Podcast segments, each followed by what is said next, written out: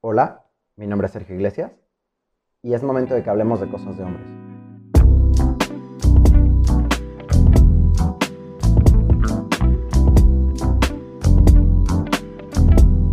Hola, ¿cómo están? Sean bienvenidos nuevamente y después de mucho tiempo a este bonito podcast, a Imperfecto, con este episodio, finalmente el episodio 9 de masculinidad. Un episodio con el que concluimos este bloque que nos duró varios meses, el bloque de sistema patriarcal.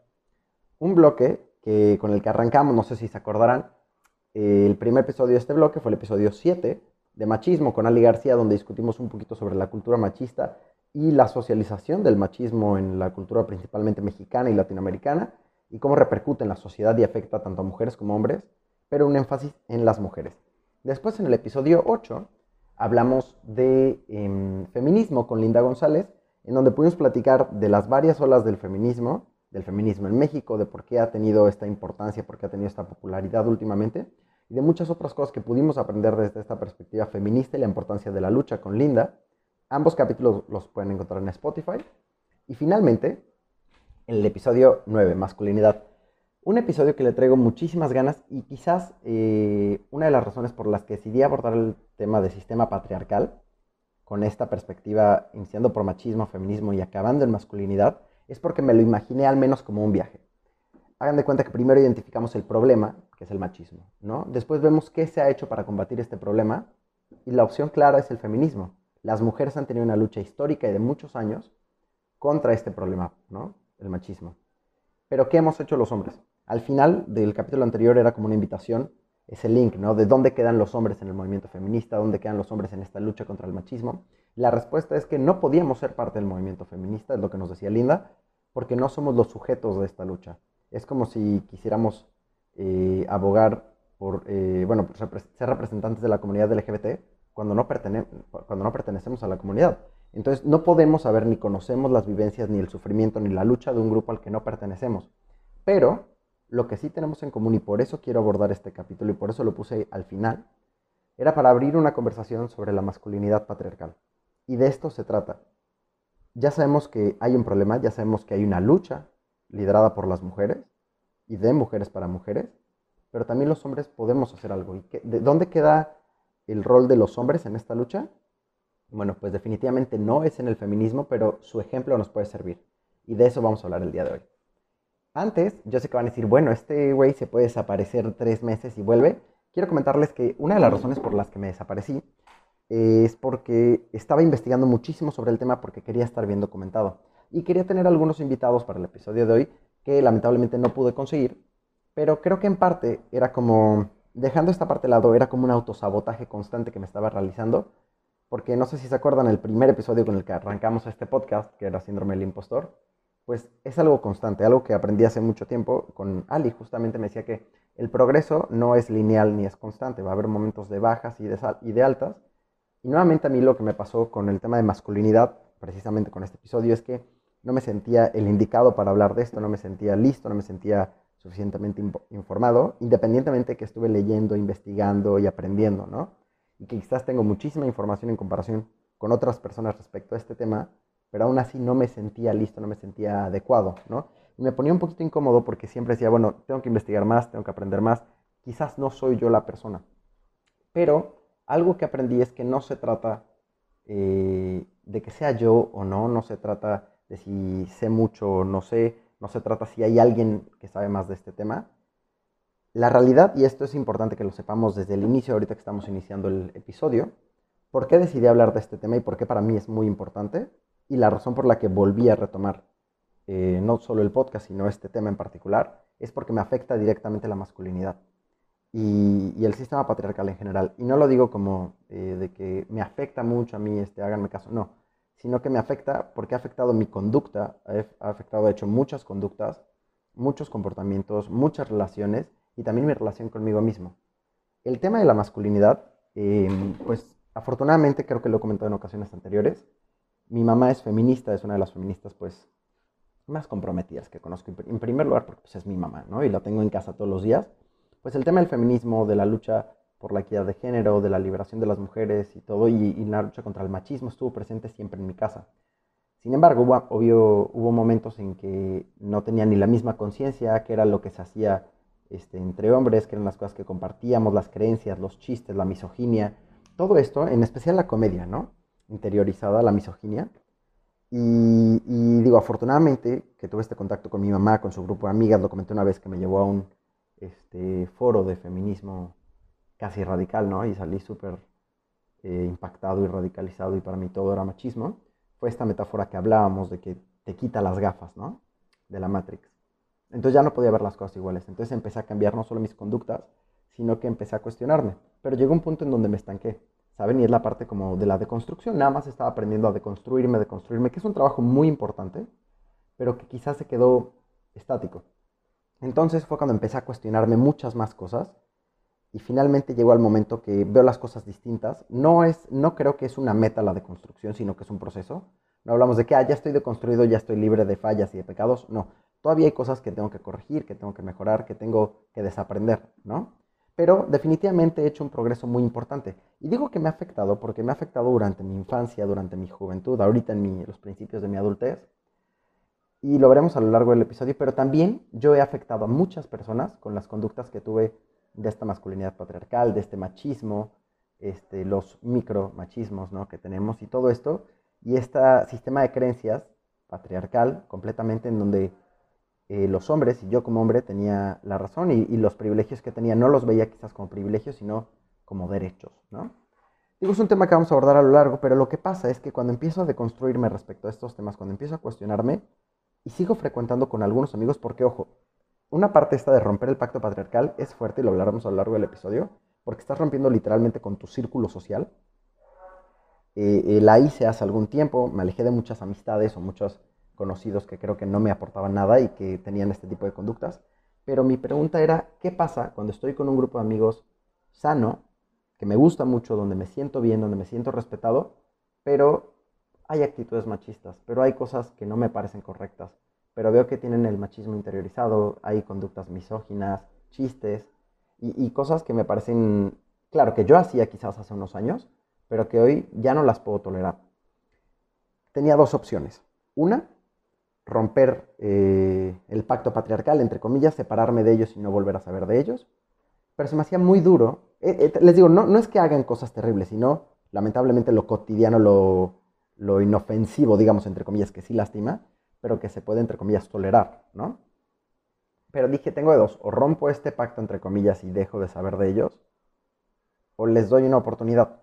Y es aquí donde entra el episodio y todo este tema, y es una lucha que a mí me interesa mucho, lo de la masculinidad porque tenía dos opciones, o rompo con mi círculo de amigos, o les doy una oportunidad que quizás yo no tuve cuando era más joven, ¿no? O que, al, contrario, sí tuve con mi mamá, por ejemplo, este acercamiento que, si bien a mí me ayudó mucho a darme cuenta del daño que estaba causando y de que me estaba causando a mí, sé que hay muchos hombres que no tienen ese privilegio, que no tienen esa situación, que no tienen un contacto que les pueda orientar y que si les hacen la crítica la toman de mala manera porque no están acostumbrados a cuestionar, pues, quién es, ¿no? Su identidad. Entonces, mi decisión fue educarme, eh, aprender, leer, instruirme en el tema tanto el machismo como la masculinidad, aprender de la lucha feminista, la crítica de género, analizar los temas con perspectiva de género y la emancipación del hombre y la mujer, para poder transmitir estos conocimientos y hablar de esto con otros hombres, con mis amigos en primer lugar, para darles una oportunidad de ponerle un alto y de cortar este ciclo de violencia y que ellos también me ayudaran a hablar con otros hombres, porque genuinamente no creo que sean malas personas, pero hemos sido adoctrinados y socializados a comportarnos de esta manera, a ver de esto como la manera correcta. Entonces creo que hoy puedo ver las cosas distintas, me gustaría extender una mano de, de, ayuda o de apoyo, o al menos decir, hey, una llamada de atención, creo que hay otra opción a lo que estamos haciendo, se puede hacer de otra manera, y esa es la intención de este episodio. Un disclaimer rápido, para nada, para nada estoy justificando las acciones machistas, ni misóginas, ni violentas, ni patriarcales, ni nada de eso, para nada lo estoy justificando.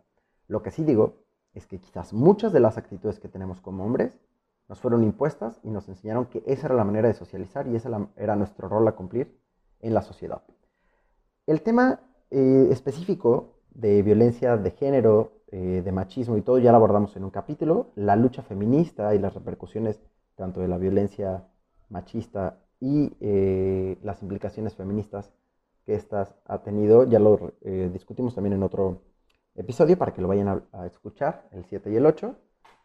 Y en este me quiero dedicar precisamente y exclusivamente, en su mayoría, sino un 90%, a hablar de este tema, pero con perspectiva de género, pero distinto. No enfocado en la mujer, sino enfocado en el hombre. Para nada es una apología de, de que los hombres sufrimos más y es que nosotros. No, no, no.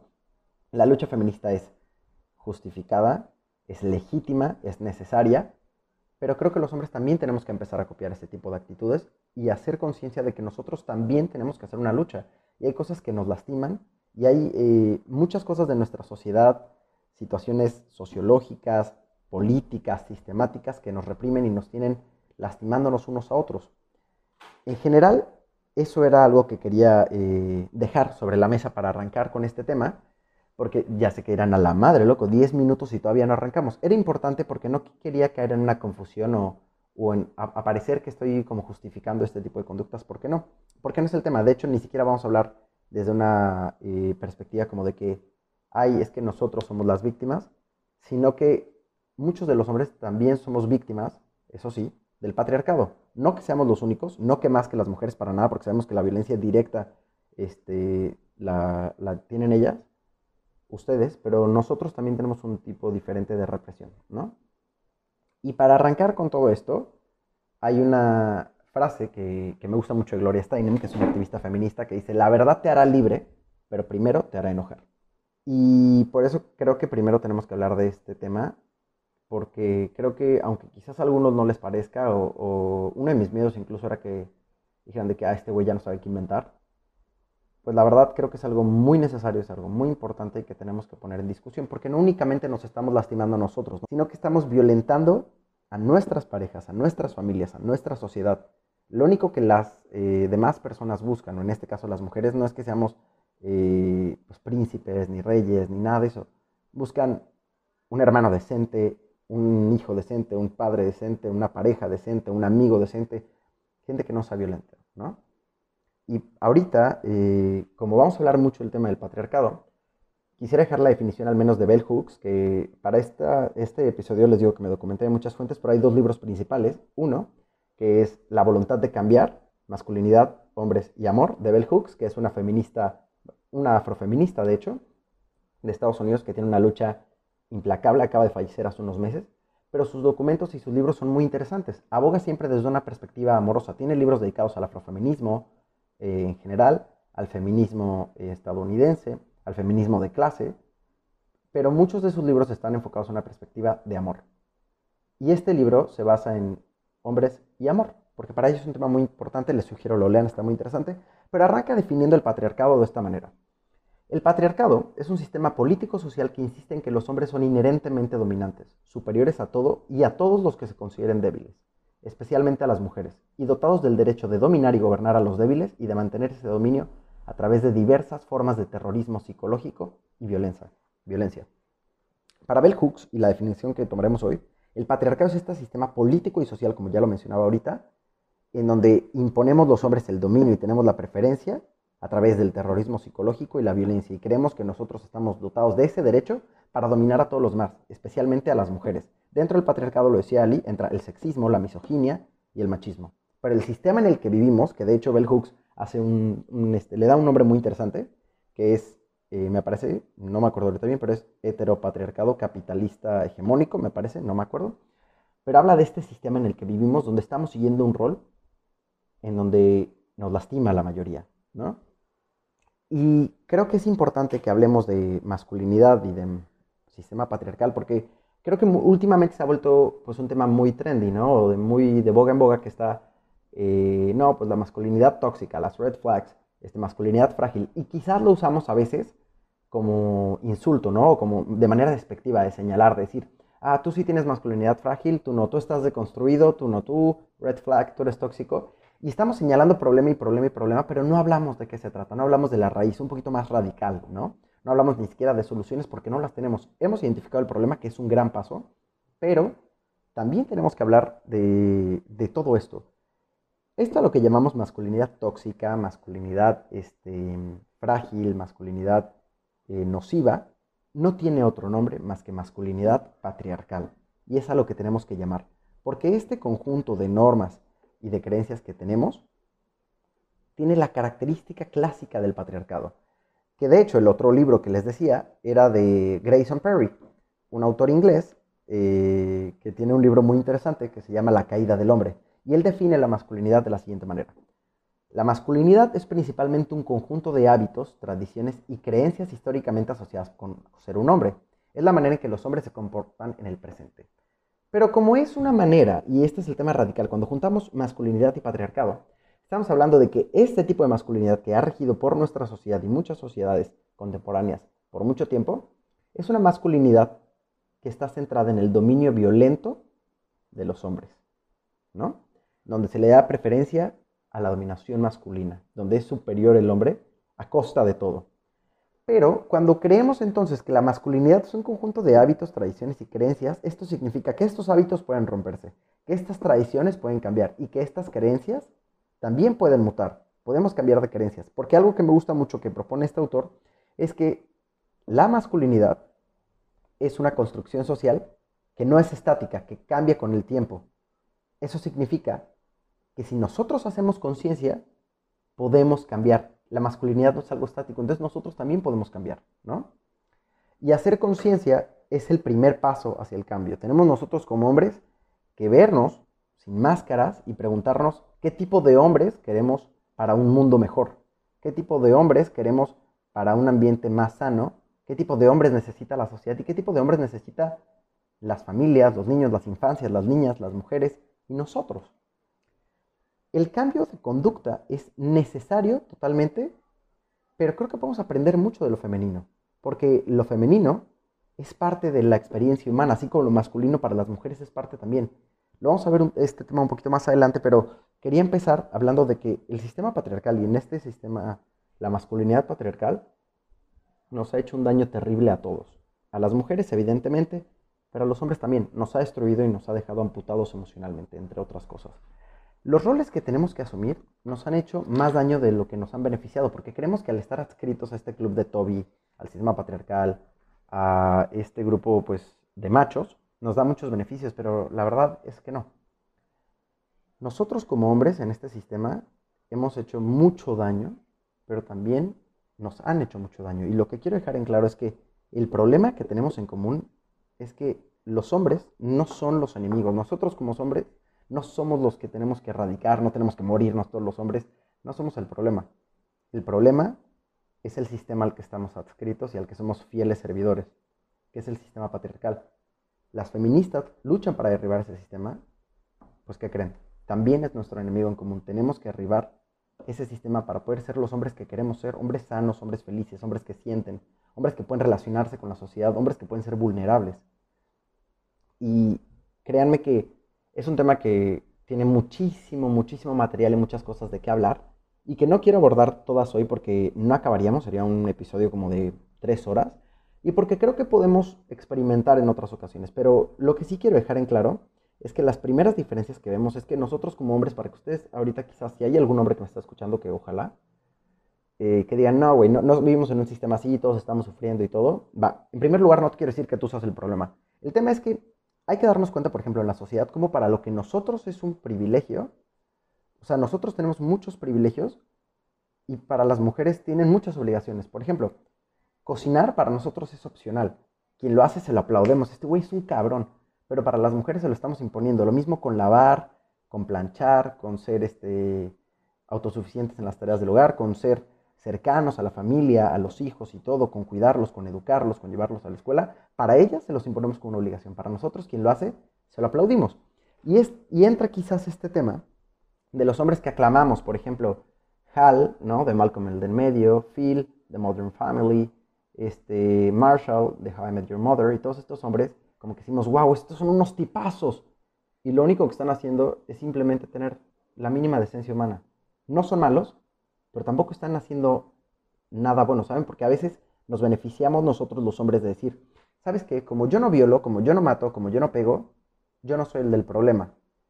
Nos beneficiamos de que existen hombres que hacen cosas terribles para decir, mira, él es el del problema. Yo no tengo ningún problema porque no mato, no violo, no golpeo. Sin embargo, tenemos muchas otras cuestiones que también tenemos que cuestionar y nos conformamos con lo mínimo porque hay gente que lo hace peor, entonces dejan la vara muy, muy baja. Y estos hombres que vemos como referencia no es que sean malos para nada, pero tampoco son los santos que creemos, simplemente están siendo humanos, simplemente están tomando el rol que cualquier otra mujer en las series que, que mencioné cumple, ¿no? Y, te digo, son personas que queremos y todo, pero justamente porque en el mundo de, los medios de comunicación, de la televisión, de, las películas, de Hollywood, no tenemos ningún referente que, nos haga, nos enseñe, ¿no?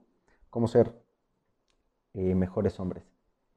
Porque algo que es muy cuestionado y para mí es muy importante que hablemos de este tema, es que hablamos de la deconstrucción todo el tiempo, ¿no? De desaprender, de dejar de lado lo que aprendimos, lo que socializamos, lo que nos dijeron que era lo correcto, la manera de ser, de actuar, de comportarnos, y adoptar otro tipo de creencias, ¿no? Otro tipo de conductas. Está perfecto.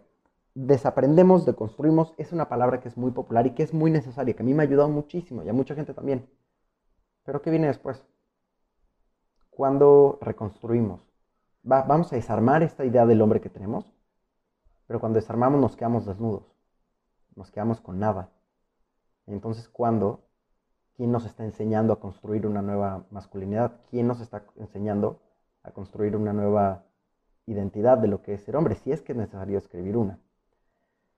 El tema es que una de las razones por las que tenía un poquito de miedo a hablar de este tema es porque yo tampoco sé.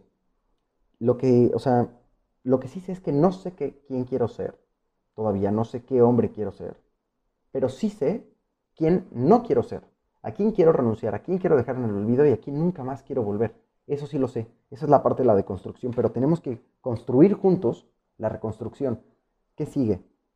Yo la verdad, les digo, una de las cosas que, me daba miedo como hablar de este tema es que no tenía las respuestas. Se les iba a decir, ah, sí, alboroto el, el panal, pero no tengo respuestas. Y es que es normal, porque hay muy poco contenido relacionado con el tema. Cuando hablamos de perspectiva de género, lo primero que nos viene a la mente es mujeres, feminismo. Perspectiva de género tiene que ver con analizar las cosas desde una manera feminista, ¿no? Una perspectiva feminista. Pero no necesariamente. Perspectiva de género también puede hacer analizar las cosas desde la perspectiva del hombre, ¿no? Y es muy importante que lo hagamos porque en verdad no hay contenido, casi nada de contenido de masculinidad. No hay casi nada de contenido de cuestionamiento de la hombría desde los hombres. No hay casi contenido sobre construcción de masculinidades sanas. No hablamos de eso, no hay películas casi, o si no es que ninguna, bueno, hay una u otra, ¿no? No hay libros, no hay papers, no hacemos estudios sociológicos con perspectiva de género enfocada en nombres, en temas que deberían tener esa relevancia. No tenemos información para saber dónde estamos parados. Por eso es necesario que construyamos juntos las respuestas. Yo no tengo todas las respuestas, no les puedo decir qué tipo de hombres tenemos que ser, porque sería muy soberbio de mi parte decir que yo sé las respuestas, y mentir también, porque no las tengo. Lo que sí tengo es todas las preguntas. Y si no, conseguimos más. Pero tengo muchas preguntas que hacerme y que cuestionarme.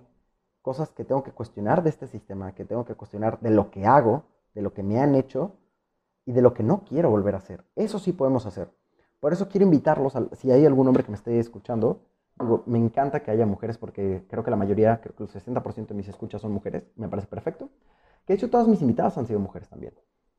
Pero me gustaría saber que si hay hombres aquí y si les va llamando la atención, contáctenme porfa porque quiero invitarlos y se los diré al final, pero a que hagamos algo, que en verdad empecemos a tener una masculinidad activa, que luchemos por nuestros derechos también. Y no hablo de derechos legales quizás, pero de muchas cosas que nos han sido negadas por tener que cumplir el rol del macho, del hombre. Y en este proceso de reconstrucción, quizás ustedes digan, este, pues güey, nada que ver lo que estás diciendo, es que eso no tiene que ver, es que eh, la perspectiva de género no tiene que ver eso. Pero déjenme abordar el tema desde esta perspectiva, ¿va? ¿Por qué importa el patriarcado? ¿Por qué importa que hablemos de masculinidad? Mira, importa mucho por varias razones. Porque a nosotros como hombres nos afecta muchísimo. Yo sé que ya lo dije mucho, pero les voy a decir cómo si en alguna de estas situaciones, en el primer episodio hicimos un ejercicio como de yo nunca, nunca, ¿no? Hoy no lo vamos a hacer, pero piensen ustedes si se identifican con algunas de estas acciones.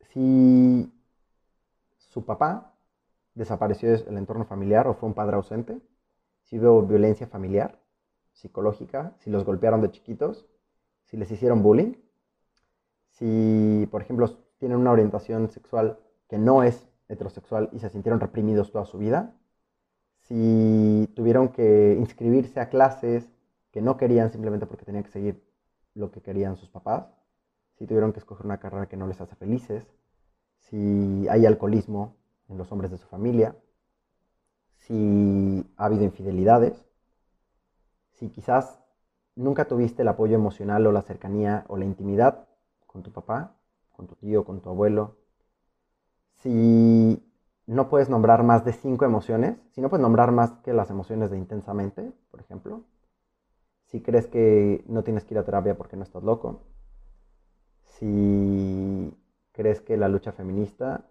es una cuestión inventada, que no necesitamos luchar por eso, si alguna vez te has sentido solo, si tienes depresión, ansiedad, si no tienes a quien contarle tus problemas, si la única emoción que puedes manifestar es la ira, si sientes que eres incomprendido, si desde chiquito tuviste que asumir roles de tus papás, responsabilidades que no te tocaban, si te han madreado, si has golpeado, si te han traicionado algún amigo, si em, has engañado, si por ejemplo has cometido algún crimen, si te has visto orientado a tener que hacer cosas de las que no te enorgulleces por dinero, si has pensado en recurrir al narcotráfico para poder cumplir con el rol de proveedor, si nunca te dejaron hablar en la mesa o si la única opinión que era válida era la de tu papá, si presenciaste alguna escena de violencia, todas estas situaciones tienen que ver con el patriarcado. Si no sabes cómo expresar lo que sientes, si eres incapaz de llorar, porque físicamente he conocido muchas personas, hombres, que no son capaces de llorar físicamente porque de chiquito les dijeron no llores, si alguna de estas cosas te puedes identificar, si crees que tienes un problema de adicción, déjame decirte que no es tu culpa, porque esto es parte, es de las consecuencias que tiene el patriarcado. Y, y algo muy importante que tenemos que hablar es, si ya vemos que esto nos afecta a todos, ¿qué podemos hacer? Bueno, pues lo que les decía de la perspectiva de género es muy importante. Este autor que les mencionaba, Grayson Perry, en su libro aborda la masculinidad desde cuatro áreas. El poder, o cómo los hombres dominan mucho sobre el mundo. El performance, o cómo los hombres se visten y desempeñan su masculinidad. La violencia, o cómo los hombres recurren al crimen y la violencia. Y por último, emociones, cómo se sienten los hombres, ¿no? Entonces, eh, dentro de estas áreas hay muchas cosas que tenemos que cuestionar. El primero, el tema de aborde es el poder. ¿Por qué tenemos que criticar el poder? La mayoría de los países, de las empresas, de las asociaciones, organizaciones, de las escuelas, de los círculos sociales son dominados por hombres. No solo por hombres más bien, sino por el hombre por default.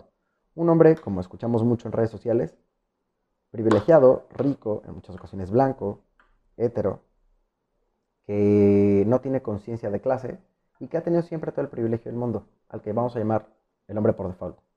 El hombre por default ha dominado medios de comunicaciones, empresas, países, los medios de producción, y por ende se han considerado a sí mismos como el punto de referencia por el que todas, todos y todes debemos de medirnos. Entonces, si hay alguien que no se identifica o que no cumple con las expectativas del hombre por default, del hombre default, entonces es fuera, es lo otro, es lo raro, es lo que tenemos que erradicar. Esto que escuchamos continuamente de que es que ya son muchas cosas, es que ya necesitan que inventar, es que pelean por todo, es que eso no es importante. No, sí es importante, la representación es importante. Y nosotros, o al menos como hombres por default, estamos asociando que lo que para nosotros es normal, para todos los demás debe serlo. Y pasamos algo rarísimo de lo común a lo normal y de lo normal a lo natural. Y eso hace mucho, mucho daño porque tomamos lo propio como referencia e ignoramos las vivencias de otras personas. Pero algo muy curioso, como somos muy individualistas, como hombres, cuando un hombre comete un crimen, un acto sexual, de violencia o incluso hostigamiento, no decimos, ah, pues es que es un problema de género. No, decimos que quien lo cometió era el malo del rebaño, no que exista un problema sistémico. Todas las cosas que hacemos como hombres en el poder, y como ha sido por siglos, moldean la sociedad y el mundo en el que vivimos. Por ejemplo, el otro día estaba viendo un TikTok de una persona que estaba entrevistando en la calle y había eh, una, eh, pues, pro-Trump en Estados Unidos para las elecciones que decía que no podía haber mujeres presidentes, era una mujer, ¿no? Que decía que no podía haber mujeres presidentes porque eran muy emocionales, tenían muchas más hormonas y un día en un ataque de rabia podían iniciar una guerra. Y entonces el entrevistador la cuestiona y le dice, ¿que no todas las guerras han sido iniciadas por hombres? Criticamos mucho de que las mujeres son muy emocionales, de que ellas no pueden y todo, pero los hombres somos los que hemos causado literalmente este problema en el que vivimos, la sociedad en la que vivimos con sus beneficios, algunos, y con sus problemas sociales, políticos, económicos, la mayoría se les atribuye a los hombres porque los hombres son los que han estado en esa esfera del poder. Y algo muy curioso respecto a esto es que no sé si ustedes tengan en las dimensiones como dato, ¿no? No, sé si sepan cuántas bombas nucleares se han lanzado, por ejemplo, hasta el año 2000. ¿Tienen alguna idea? Sabemos de dos, Hiroshima y Nagasaki. ¿Saben cuántas se han lanzado? Bueno, los dejaré que piensen. ¿Qué dicen por ahí? ¿20, 30, 50, 100, ya muy loco? Bueno, pues estos gobiernos que tenemos, este sistema en el que vivimos, dominado en su mayoría por hombres, y más hasta el año 2000, estamos hablando desde la primera en el 45 o 44 en las pruebas hasta el 2000, en ese lapso, más de 2.000 bombas atómicas han sido detonadas. En entrenamientos, en campos, en, en el ambiente, en el mar, en la tierra, en desiertos, pero estamos destruyendo el mundo pedazo a pedazo y nadie está hablando de que los hombres no saben gobernar. Nadie está hablando de que los hombres tal vez tengan problemas o de que sean hormonales o de que tengan problemas de temperamento, de ira. No, porque estamos tachando nada más lo otro, lo diferente, como raro, pero lo propio no lo cuestionamos. Y es importante que dejemos esto claro. Les repito, no estoy hablando de que los hombres seamos el problema, para nada.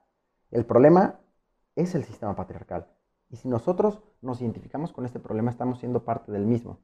Esta parte del poder es bien importante porque si bien el poder social de los hombres no es lo mismo que el poder institucional, que por ejemplo sea gobierno, los militares y las leyes, lo que sí es cierto es que estos espacios han sido dominados por hombres por mucho tiempo.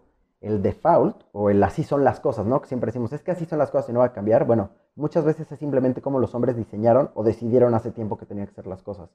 El hombre en la esfera pública tiende a socializar a través de la competencia egoísta y despiadada.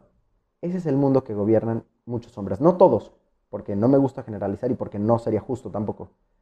Pero los hombres que han estado en el poder, que no somos nosotros, que la gente que está escuchando esto no es los hombres que están en el poder. Puede que tengas privilegios, puede que tengas dinero, puede que tengas muchos beneficios, pero si estás escuchando esto, lo más probable es que tú tampoco seas quien toma las decisiones. O hay gente que está tomando las decisiones sin consultarnos, pero es tema para otra ocasión.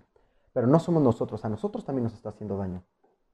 Ahora, ¿por qué hablaba de que la violencia, o, o por qué tenemos que analizar algunos temas con perspectiva de género? Y esto es muy importante, porque la violencia, en mi opinión, y me parece que así es, es una perspectiva, necesita perspectiva de género porque es un tema de hombres. Cuando decía al inicio que teníamos que hablar de cosas de hombres, no me refería a fútbol, a cerveza, a carros, a Fórmula 1, a deportes, a películas, no. Esas pueden ser cosas de hombres, no necesariamente. Pero las que sí son cosas de hombres son la depresión, el suicidio, la violencia, el crimen violento, los homicidios, eh, la población penitenciaria, eh, las injusticias eh, en la casa, el desapego emocional, la falta de, pues, la paternidad. Esos sí son temas de hombres que tenemos que discutir. Y les voy a decir por qué. Verán, nada más para soltar algunos datos que me parecen muy importantes. Todos estos datos son eh, sacados del INEGI, de las eh, entrevistas, bueno, las encuestas, perdón, del 2021, que pues, contienen información del 2020. ¿Por qué la violencia es un tema que se tiene que analizar con perspectiva de género? Porque en México, en el 2020, todos estos datos son del 2020. Los delitos, el crimen violento, el 83.8% fue cometido por hombres. Los crímenes, los crímenes violentos con armas de fuego fueron el 69%. Los homicidios a hombres, recuerden que una cosa es homicidio, otra es feminicidio. Hoy vamos a tratar nada más de los homicidios. ¿no? Sobra decir que los feminicidios son casos en su mayoría, si no es que en su totalidad, por hombres. Los homicidios, el 88% fueron, fueron cometidos a hombres. La población penitenciaria en México, es decir, la gente por sexo que habita en las cárceles, que está prisionera, el 95% son hombres. Oye, ¿qué es que está siendo muy sesgado? Que eso nada más es México. Bueno, ¿por qué les digo que es un tema de género? Porque en Estados Unidos, esto es un dato del FBI del 2019, ven que está muy, eh, pues lamentablemente es algo que está sucediendo mucho en Estados Unidos, los tiroteos escolares los tiroteos de masas. En Estados Unidos, en el año 2019, el 83% de los tiroteos fueron cometidos por hombres. Ahora, lo que tenemos que analizar y criticar es, si tenemos estos datos que pasan, no, no estamos hablando de la mitad, no estamos hablando del 60 ni el 70, todos pasan el 80%. ¿Por qué no hablamos entonces de que la violencia se debe analizar con perspectiva de género? ¿Por qué no hablamos de que es un problema de hombres? Y, también algo que, es importante, otros temas que se tienen que analizar haciendo un inter rápido con perspectiva de género, son el suicidio. En México, el 81.64% según el INEGI en el 2020 de los suicidios fueron cometidos por hombres. El 81.64% de los suicidios en el 2020 fueron cometidos por hombres. Los hombres estamos teniendo una crisis de identidad y masculinidad cabrona, que no estamos externando porque tenemos que ser fríos, porque tenemos que ser serios, templados, porque no sufrimos. Es una tontería en mi opinión. El alcoholismo es tres veces más eh, recurrente en hombres que en mujeres. los temas de salud mental, por ejemplo, se tienen que analizar con perspectiva de género. Hay muchos que tienen que ver con mujeres, como la depresión, por ejemplo. Pero, por ejemplo, en casos de hombres, adicciones y alcoholismo nos llevamos, pero de calle, por muchísimo. Y lo más interesante es que la Asociación Mexicana de Suicidología dice que los roles de género han agravado la situación. Y ahorita vamos a hablar de los roles de género que tan sonados son. Pero hay una conexión real, causal, entre lo que es ser hombre, entre las imposiciones de género y el suicidio. Entre la masculinidad y el crimen y los homicidios.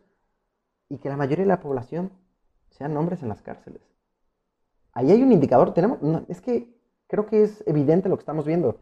Hay un factor común en donde los hombres por alguna situación estamos llegando a esas situaciones. Y hay dos. O es porque somos violentos y no lo podemos cambiar, que no es el caso. O es porque lo que nos han enseñado, lo que nos han adoctrinado, el papel que tenemos que cumplir, nos ha orientado a eso. Por ejemplo, como nos han enseñado que tenemos que ser los proveedores, en una situación en donde la economía está de la chingada y no hay trabajos, para muchas personas, recurrir al narco es una buena opción, a la delincuencia es una buena opción porque tienen que proveer, sea como sea, pero tienen que proveer. Y les voy a poner un caso muy interesante, esto me parece eh, fundamental. Este autor que les decía, Grayson Perry, eh, era un conductor de televisión y hubo una ocasión que hizo un reportaje muy interesante. Hagan de cuenta que este caso eh, lo hizo en Skelmersdale, o Esquel, como le llamaban los pobladores, en Liverpool. Este fue un reportaje muy interesante porque fue hecho en una ciudad pensada y construida por hombres después de la Segunda Guerra Mundial. Era un típico pueblo, digamos, italiano, ¿no? En Estados Unidos, con pasillos estrechos donde no llegaban los coches a las plazas públicas, con balcones, eh, con zonas, digamos, abiertas para convivir, para caminar, eh, donde había muchas esquinas, donde había techos, donde había zonas pues donde no te pegaba el sol y todo esto. El tema es que fue pensado por hombres, lo que hablábamos, por ejemplo, del poder, ¿no? De cómo los hombres estaban en el poder y cómo la sociedad se moldea dependiendo de eso. Bueno, pues este reportaje es muy interesante porque esa ciudad creció para convertirse en una ciudad de pandillas juveniles. Y de pandillas violentas, evidentemente. ¿Por qué? Porque como los pasillos eran estrechos y no podían comunicar a todas las zonas, ni a la plaza principal, ni a las zonas públicas, porque pues era pensado que no interrumpieran la paz los coches, pues los coches de policía ya no podían llegar ya no podían perseguir a los criminales, ya no podían perseguir a los pandilleros. Las zonas del metro, estas zonas techadas que les decía y todo, oscuras, esquinas, se convirtieron en centros de, pues de dealers, ¿no? De pandillas, de intercambio. Y lo interesante es que cuando hace este análisis, cuando hace este reportaje, es increíble, deben analizar este caso. Esto todo viene en el libro de La decadencia del hombre. Cuando entrevista a los jóvenes pandilleros, que la mayoría estaban presos, encontraron un factor en común. La mayoría tenían padres ausentes, y a los que no les tenían mucho cariño, por cierto. Es decir, que sus modelos masculinos no eran sus adultos, sus tíos, sus papás, no, eran sus amigos de las pandillas. Un joven desorientado, sin, sin un rol, digamos, positivo de lo que es ser un hombre en una sociedad que le está obligando a controlar un territorio, a ser un macho, a tener posesiones, a proveer. Lo interesante es que cuando se les preguntó por qué terminaron en esa situación, ellos dijeron pues las causas clásicas a las que nosotros les atribuimos la violencia. Por ejemplo, si ahorita a ustedes les pregunto, pues cuáles son las causas de la violencia y los que estudien ciencias sociales me dirán, no, pues este, padres ausentes, una educación deficiente, falta de oportunidades laborales, faltas de zonas públicas de recreación, que de hecho fueron justamente las respuestas que estos jóvenes dieron. Sin embargo, cuando se les preguntó por qué casi todos los jóvenes presos entrevistados eran hombres, ellos se quedaron sorprendidos y atónitos porque no tenían respuestas. Las mujeres de esa comunidad crecieron con los mismos padres, con las mismas escuelas, con los mismos espacios públicos deficientes y con incluso menos oportunidades laborales y con más dificultades. ¿Por qué entonces ellas no estaban en prisión? ¿Por qué ellas no estaban cometiendo crímenes? Esa fue la cuestión y lo que hace evidente que había una cuestión que no estaba en común. Tenían las mismas eh, condiciones estructurales y sociales. Solo había una que cambiaba, el rol de género lo que era ser hombre y lo que era ser mujer. La masculinidad es una causante de la violencia. El crimen y la violencia, por lo tanto, son problemas que deben analizarse con perspectiva de género, porque desde pequeños a los hombres nos enseñan a socializar a través de las cualidades del macho, que son violencia, territorio, influencia, competencia, proveer y estos roles de género, ¿no? Que de hecho, a mí, no sé si alguna vez lo comenté, me hicieron bullying de chiquito y había yo cosas que no podía entender. Y con mi trabajo, con mi psicóloga, una de las tareas que me encargó fue que atendiera a mi niño interior, ¿no? Y que él nunca había entendido, y es lo que yo le dije, nunca había entendido por qué me lastimaron a mí, ¿no? ¿Por qué me escogieron a mí? ¿Por qué a mí me hacían bullying? ¿Por qué me, por qué me, me hirieron, ¿no? Si yo no había hecho nada. Entonces, una de las tareas era investigar sobre el bullying, investigar sobre la violencia en niños y, y, que mi yo interior entendiera, le diera finalmente un cierre al ciclo. Y la respuesta, aunque no lo citan así las fuentes, pues es evidente, estás diciendo el problema sin decir el nombre, era la masculinidad, era lo que era ser hombre. Descubrí también que muchos de los que me hicieron bullying sufrían de violencia en sus casas y les enseñaron que tenían que imponer respeto a través del control y de la violencia. Tenían que humillar a otros para no ser humillados y tener control sobre los demás para que los demás no les hicieran lo mismo a ellos. Es una manera de pasar la violencia y pasar la pelotita, ¿no? Le ha dado calma a mi yo interior, pero es parte de lo que te enseñan. Si te pegan, pégales. ¿No? El que era un soplón, era un mariquita, ¿no? Si te pegan, pégales. Este, si te está viendo feo, haz del pleito. Y lo vemos en el antro, en las pedas, en los lugares. Pues la mayoría de los hombres siempre quieren estarse agarrando madrazos, ¿no? Y es algo que vemos que hasta pareciera una conducta animal, pero no es así. Es algo que les enseñaron. Y yo sé que quizás ahorita digan, puta madre, güey, es que son muchas cosas. Pareciera que en verdad los hombres somos los malos, pero no. Mucho tiene que ver con los roles de género. Y lo que comentábamos, algo que me gusta mucho de este autor es que él ve la masculinidad como una performance, es decir, es una actuación. Una de las ideas centrales, justamente sobre el género que aborda este autor, es que el género es una actuación, un performance, ¿no? Entonces es un rol opcional, no obligatorio. Y, concluía que femenino y masculino no son, pues, primeramente biológicos, son construcciones sociales, como ya lo sabemos, que adoptamos cuando crecemos y que nos adoctrinan para desempeñarnos en la sociedad. Por ejemplo, la historia del rosa, no sé si la conozcan. En la, revista americana de mujeres, en el, siglo XIX, salió un artículo resolviendo esta controversia, si el azul o el rosa eran para niños o para niñas. Y en ese entonces, estamos hablando creo que de la primera mitad del siglo XX, decía que la conclusión era que el rosa era para hombres porque era más asociado con el rojo, con la sangre, con la valentía, con el valor, en cuanto al azul, que era más delicado, más bonito, el color ideal para las mujeres. Y hoy lo hemos reinterpretado completamente distinto. Si lo que nosotros le atribuimos a los colores de niño y niña pueden cambiar, también pueden cambiar nuestras conductas. Nosotros, como hombres, hemos crecido ahora con la idea de que tenemos que preocuparnos más por nuestro físico, por nuestra apariencia, por nuestra belleza, por nuestros músculos, por todo esto. Y está bien que hagamos conciencia sobre nuestro cuerpo y nos preocupemos más no sé si se acuerdan que había hombres que no se lavaban cuando iban al baño o todas estas cosas, ¿no? Como que salieron en Twitter hace unos años. Pero el tema es que ahora estamos sufriendo lo mismo que sufrieron muchas mujeres a, inicios de este siglo, que estamos usando los, este, estamos usando a los supermodelos como lo normal. Queremos tener los cuerpos que antes solo eran para los fisiculturistas y para los atletas de alto rendimiento, rendimiento, perdón. Y eso nos está causando problemas físicos y de salud como antes eran, por ejemplo, la bulimia y todo esto, ¿no? Entonces, también esta imposición, esta performance, muchas veces tiene que ver no con impresionar a mujeres como creeríamos para los hombres heterosexuales, sino para apantallar a otros hombres que pueden ser rivales, ¿no? El auto más moderno, este, el que puede soportar más alcohol, el más mamado, el que tiene más dinero, el que es más sexual, no es para impresionar a mujeres como creeríamos, ¿no? Les digo, en, hombres heterosexuales, sino para impresionar a otros hombres que son rivales. Y, esto es algo muy chistoso porque hasta pareciera infantil, ¿no? Pero es que es así de importante.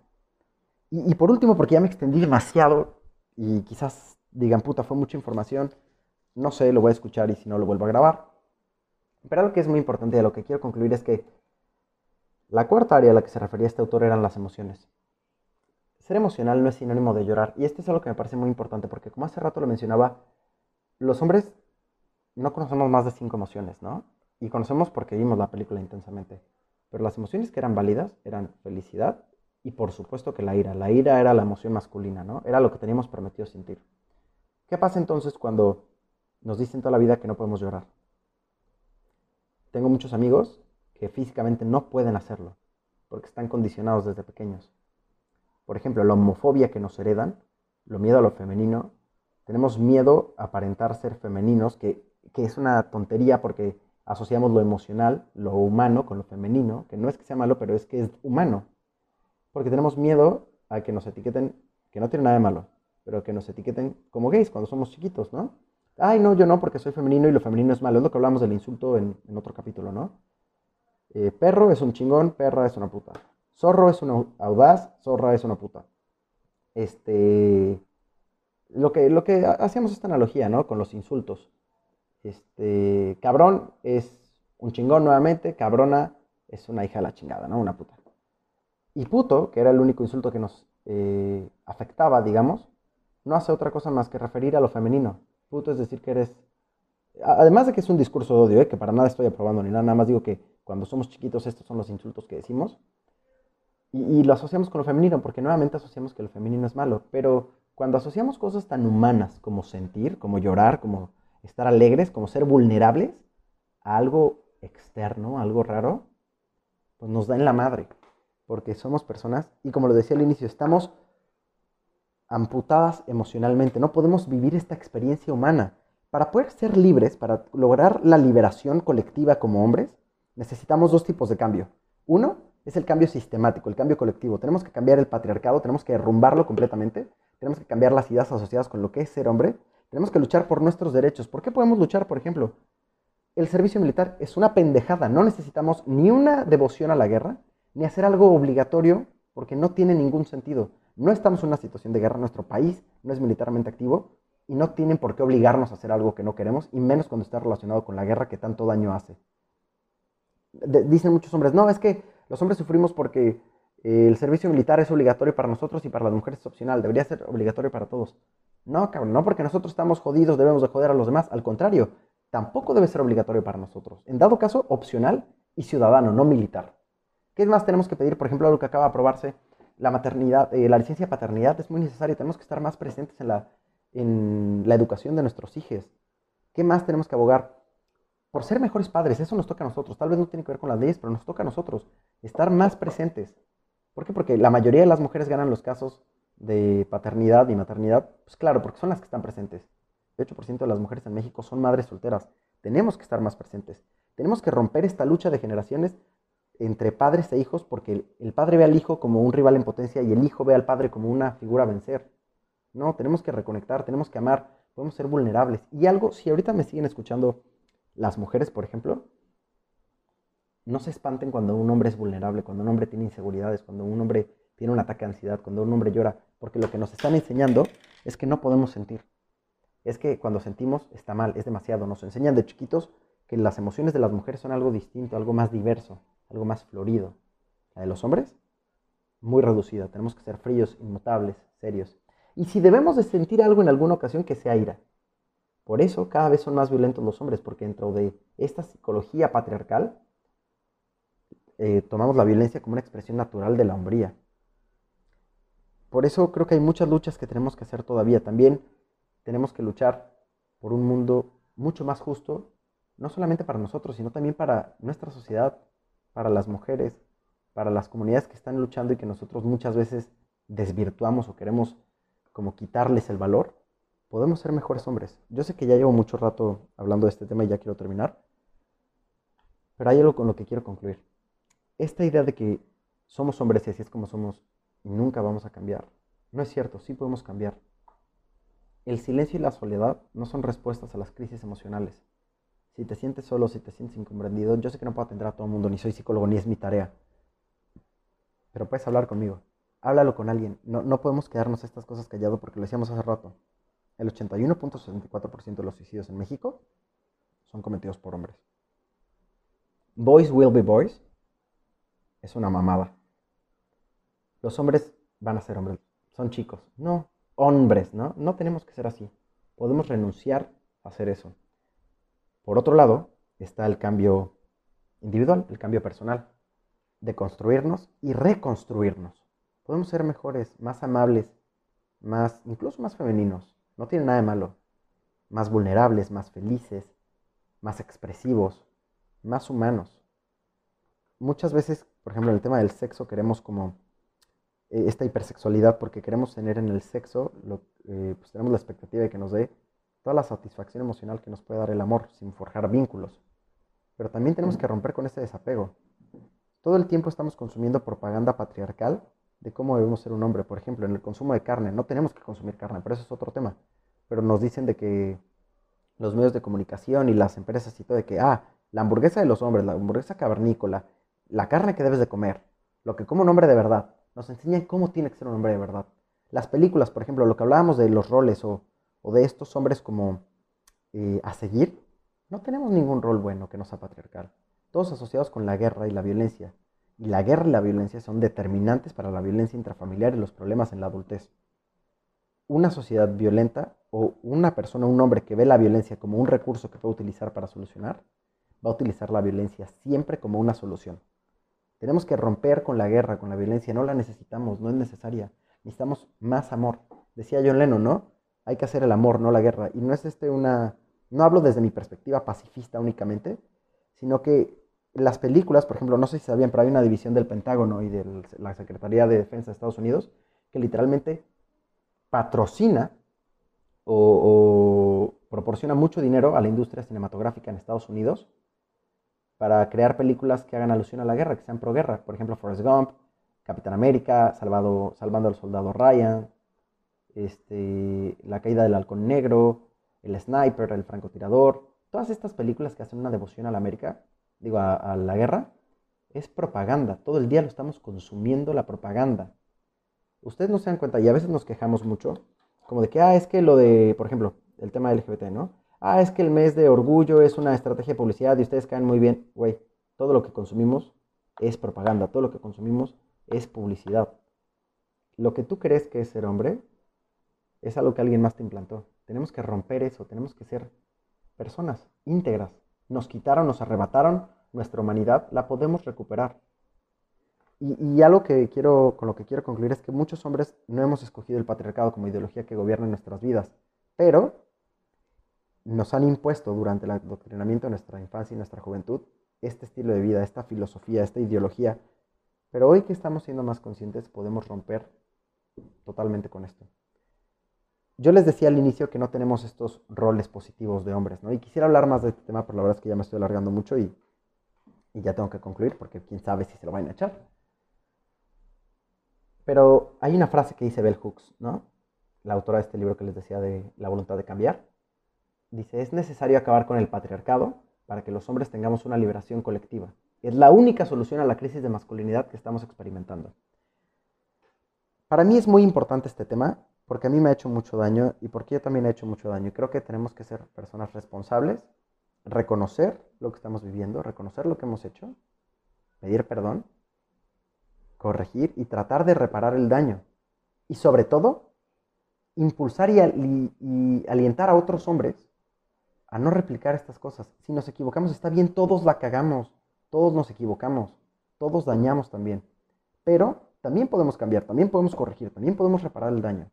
Este tema es muy personal y me apasioné mucho hablando de esto, pero Es que es muy importante. En verdad, ahora que he visto el daño que, hacemos y que nos ha hecho y, del que somos parte todo el tiempo, no me puedo quedar callado. Y, esperaría que ustedes tampoco. Les decía que no tenemos modelos como hombres, ¿no? No hay modelos saludables, no patriarcales de lo que es ser un hombre. Bueno, pues sí hay uno. Y ahí es con lo que quiero cerrar. Al menos yo conozco uno, que yo sé que a mucha gente le gusta esta serie, entonces espero que lo vean. El tío Airo, de la leyenda de de Avatar, es un rol que podemos seguir. Su historia es increíble. El arco de redención de Zuko es de lo que más hablamos, pero no nos damos cuenta de que mucho de eso tiene que ver gracias al tío Airo. No quiero spoilear, pero el tío Airo era un general de guerra que cometió crímenes de guerra, de hecho. Era el que iba a ser el señor del fuego. Y todo era así, conquista, dominación, violencia, asesinatos, hasta que se le murió su hijo. Y eso le dio en la madre, renuncia a sus derechos por herencia, lo toma su hermano, pero a partir de ahí vemos cómo él trata de reparar el daño o de corregir lo que no puede hacer con su hijo y consigo mismo, con Zuko. Este es un señor que ya no es violento, que no utiliza la violencia como forma. No quiero spoilerlo, pero hay un análisis muy interesante de esta persona, que mantiene noble a Zuko, que le enseña que la ira no es la única emoción que puede sentir, que le enseña el perdón, que le enseña el respeto, que la venganza no llena, que le enseña la comunión, que tiene que entender a las demás personas, por ejemplo, en el capítulo cuando le enseña a Zuko sobre las virtudes y las características de las diferentes naciones y tribus de, este mundo, que tiene que entenderlas para entender cómo funciona el mundo. No se trata de uno nada más, vivimos conectados con todos. El tío Airo a mí me ha hecho llorar, nos ha inspirado a todos y creo que de cierta forma es la figura que hemos querido, ¿no? Esa figura paternal, afectiva, amorosa, que perdona, que escucha, que nos salva, que nos protege, que nos da consejos. Y, quizás es porque nadie ha creído en nosotros más allá de lo que tenemos que cumplir como hombres y nadie nos ha cuestionado. Hay una frase que me gusta mucho de un capítulo, el de Aventuras de Basing ¿no? De el tío Airo, que dice que, este, no me acuerdo muy bien, pero dice algo así que el único que puede resolver tus problemas eres tú, pero una ayuda de alguien más siempre es una gran bendición, algo así dice, ¿no? Y creo que es lo que hemos reflejado en este personaje y que podemos llegar a ser les digo, hemos hecho el trabajo, o al menos intentamos hacer el trabajo de construcción, pero no hacemos el de reconstrucción. Yo no tengo las respuestas, yo no tengo para nada eh, qué sigue, me gustaría y tengo algunas ideas, pero no tengo las respuestas. Tenemos al menos una idea, pues yo veo en el tío Airo a alguien a quien seguir, ¿no? ¿Qué podemos hacer? Aprendamos del feminismo, aprendamos de nuestras amigas feministas, de la lucha que llevan, nos llevan siglos de ventaja. Empecemos a leer autoras mujeres, empecemos a leer autoras feministas, empecemos a discutir sobre la masculinidad. Si hay aquí eh, alguien que estudie ciencias sociales o algo por el estilo, empecemos a hacer investigaciones centradas en perspectiva de género de hombres. Analicemos la violencia como un tema de perspectiva de género, hablemos de la depresión, hablemos del suicidio, hablemos de los roles de género, hablemos de las dificultades sociológicas y psicológicas que hemos tenido que vivir, de la violencia, Hablemos de lo que tenemos que hacer, porque hay muchas cosas. Yo ahorita dije algunas cosas por las que podemos luchar en el colectivo, pero creo que es momento de que nosotros como son hombres nos movilicemos y hablemos también de esta verdad que tenemos que hacer. Tenemos que definitivamente derrumbar el capitalismo, perdón, ese es para otro tema, ¿no? Pero además de que tenemos que derrumbar el capitalismo, ¿no? Pero tenemos que derrumbar el, el sistema patriarcal, tenemos que luchar por nuestras libertades también emocionales y tenemos que luchar también porque la vida para los otros seres en este planeta, empezando por los humanos, por las mujeres y por todas las demás luchas que hoy existen, que no gozan de nuestros privilegios, las luchas de género, de raza, de identidad, absolutamente cualquier lucha que abogue por los derechos y la dignidad de uno mismo, tenemos que apoyar. No nos perjudica en nada. Lo único es que vamos a quizás perder privilegios. Y está bien, porque si no lo tenemos todos, no es un derecho, es un privilegio. Lo que tenemos que hacer entonces es ayudar a reducir esas diferencias, a reducir esas brechas, a acercar a la gente que no tiene esos privilegios y los convirtamos en derechos. Por eso quiero aprovechar, y es lo último, ojalá alguien me esté escuchando. Los quiero invitar, y esto es algo que me cuesta mucho por lo del síndrome del impostor y todo. pero quiero invitarlos a hombres específicamente a que hagamos un círculo de autoconciencia masculina. Una de las técnicas que mejor les funcionó a las mujeres feministas del siglo XIX y XX fueron los círculos de autoconciencia femenina. Y creo que, pues, vamos un siglo, dos siglos atrás, pero nunca es tarde para empezar. Los quiero invitar porque quiero abrir un círculo de autoconciencia masculina donde vamos a cuestionar el patriarcado, la masculinidad patriarcal, el daño que hemos cometido, el daño que nos han cometido y cómo reparar, cómo reparar el daño, cómo pedir perdón, cómo construir, cómo hacer a otros hombres más nobles, menos machos, menos patriarcales. Siempre me gusta cerrar con recomendaciones, les dejo recomendaciones de películas. Hay una película que no si esté todavía en Netflix, se llama No Soy Hombre Fácil. Es una película que a mí me, me llamó mucho la atención porque por primera vez vi la situación que están sufriendo las mujeres desde... Empaticé, la verdad, cuando era más chiquito, cuando tenía como 15 y 6. Porque pues hasta que lo sufre uno lo empieza a ver, ¿no? Y con esta película es una oportunidad para hacerlo. Les recomiendo, hay muchos libros eh, que hablan de estos temas, lamentablemente la mayoría escritos por mujeres, y digo lamentable no porque sea malo, sino porque es una prueba de que como hombres no nos ha interesado este tema y tenemos que retomarlo. Les decía estos libros de Grayson Perry, el de La, caída del hombre, el de Bell Hooks, eh, The Will to Change, La voluntad de cambiar. También hay otros, por ejemplo, como The Macho Paradox de Jackson Katz, Our Men Animals de Matthew Gottman, no son micromachismos cotidianos de Erendira Derbez y Claudia de que es como una lista de micromachismos o machismos justamente cotidianos. Eh, la, la, dominación masculina, que es un libro un poquito más pesado, la verdad no está muy fácil de leer, de Pierre Bourdieu. Ellos hablan, testimonios de hombres, la relación con sus padres, el machismo y la violencia, de Lidia Cacho. Y diálogos masculinos, de Víctor Sánchez y Justo Fernández. Em, y por último, ya para cerrar, ya me alargué una hora de este bonito episodio, hay dos cosas con las que quiero cerrar. Primero, este, hay un, lo he dicho en otros episodios, pero hay un video, un comercial de Gillette, que habla justamente sobre esto. Búsquenlo como Gillette Boys Will Be Boys, creo que se llama.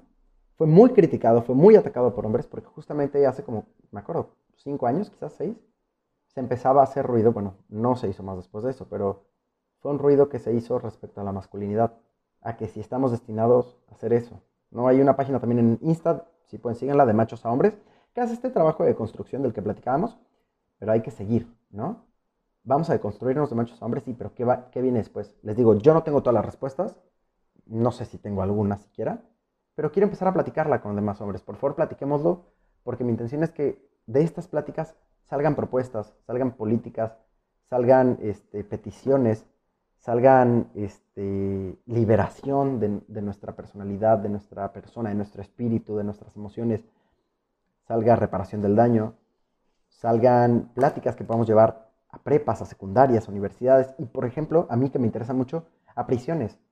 Ahí está la sociedad que más ha sido afectada por esto, a la que ha llevado a estos límites el patriarcado. Tenemos que llevar el mensaje de que no es la única opción, se puede ser distinto. Y por favor, esto no es una broma. Si hay algún hombre escuchándome todavía, por favor, contácteme. Igual lo voy a poner en mis redes y todo.